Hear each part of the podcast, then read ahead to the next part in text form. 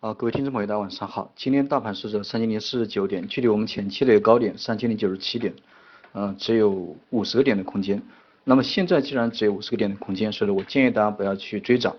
啊，因为至少你等待这个三千零九十七点突破以后，啊，我们再考虑进场，我们再考虑追涨。现在这样的一个点位，因为上方的空间确实不大，上方这个压力也非常明显，所以说我不建议大家去买高啊，不建议大家去追高，这是我关于短线的一个看法。那么从轴线上看，现在的大盘已经突破了上上个星期的一个上影线，因为前天、昨天啊，因为昨天包括今天都测试了这个上周的高点啊，但是这个昨天没有突破，今天来了一个放量的一个突破，这这样的一个突破啊，是证明了大盘短线它还会往上继续上涨，继续往上冲击。那么现在的状况来看，我个人觉得本周啊，最终这个收了一个放量的阳线的这种可能性比较大。如果在这个星期周线啊收了一个放量的阳线，那么在周线级别。周 K 线级别，那么就会形成一个红三兵这样一个组合啊，这样的一个组合形态一旦形成，那么对于后市突破这个三千零九十七点，包括像再再往上三千三啊，包括三千五，这个都非常有利，因为周线级别的这样一个双底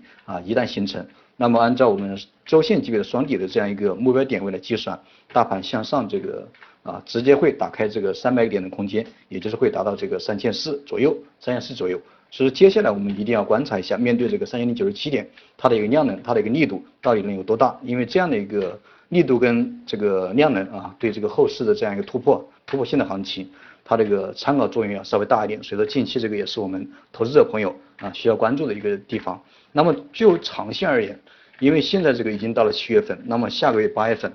呃很有可能会运行在这个年线的一个上方，因为按照我现在的这样一个突破节奏来看。如果说年线啊站上了这个八月份站上年线的一个上方，那么这样的一个年线就会展开这个向上啊向上的一个突破性的行情，这个对于中长线的一个走势也是非常好。那么从板块上看，现在的一个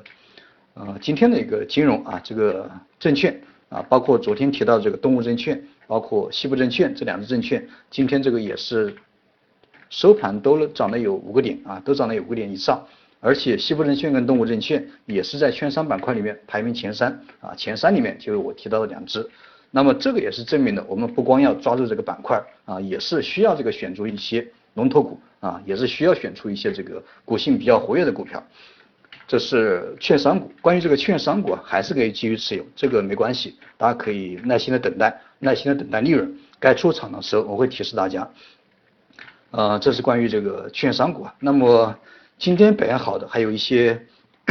煤炭、钢铁，这个水泥，嗯，也还可以哈。这个都是我之前提到的一个去产能这样一个概念的股票。现在这样的一个资金啊，可能要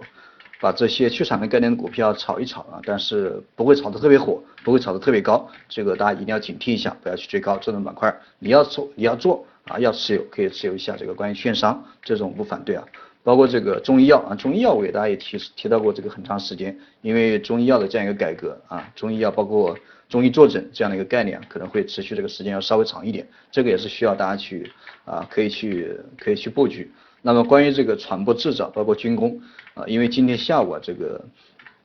呃国际法庭对吧，海牙呃这个关于这个中国南海啊南九段九段这样一个审判，宣布这个中国的一个南海这样一个九段非法无效。这个也是导致了中国南海啊这样的一个局势稍微紧张了一点，包括美国啊两艘航母，包括中国的一些这个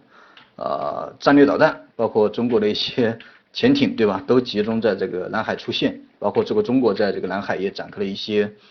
呃，相当于这个军事演习吧，相当于这个实弹的军事演习，包括今天也是出来的一些小道消息啊，这个中国大陆啊，这个军方已经封锁了这个海南的很多条这个高速公路，这个导弹呐什么的啊，战略导弹呐都往那边在运，这个也是这个对这个军工啊，对这个传播啊这样的一个概念可能要稍微利好一点，大家也可以持续关注一下。今天就先不给大家多讲，因为晚上比较忙。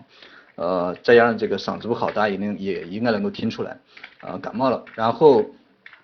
呃，还是总结一下这个短线啊，短线这个我不建议大家去追高啊，至少等待这个三千零九十七点前期的这样一个高点，因为现在已经到了三千零四十九点，已经才有五十个点的空间，所以说我不建议大家去追啊，我们等待这个高点刷新以后，我们再进场，要不然你这个很有可能啊套到这个追顶上，这个谁也救不了你。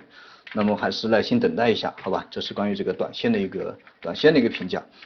呃，好了，今天这个讲位先给大家讲到这里，这个今天讲的比较比较比较少，有什么问题大家可以咨询一下我助理的 QQ 二三三零二六六三零八，呃，好了，各位朋友再见啊。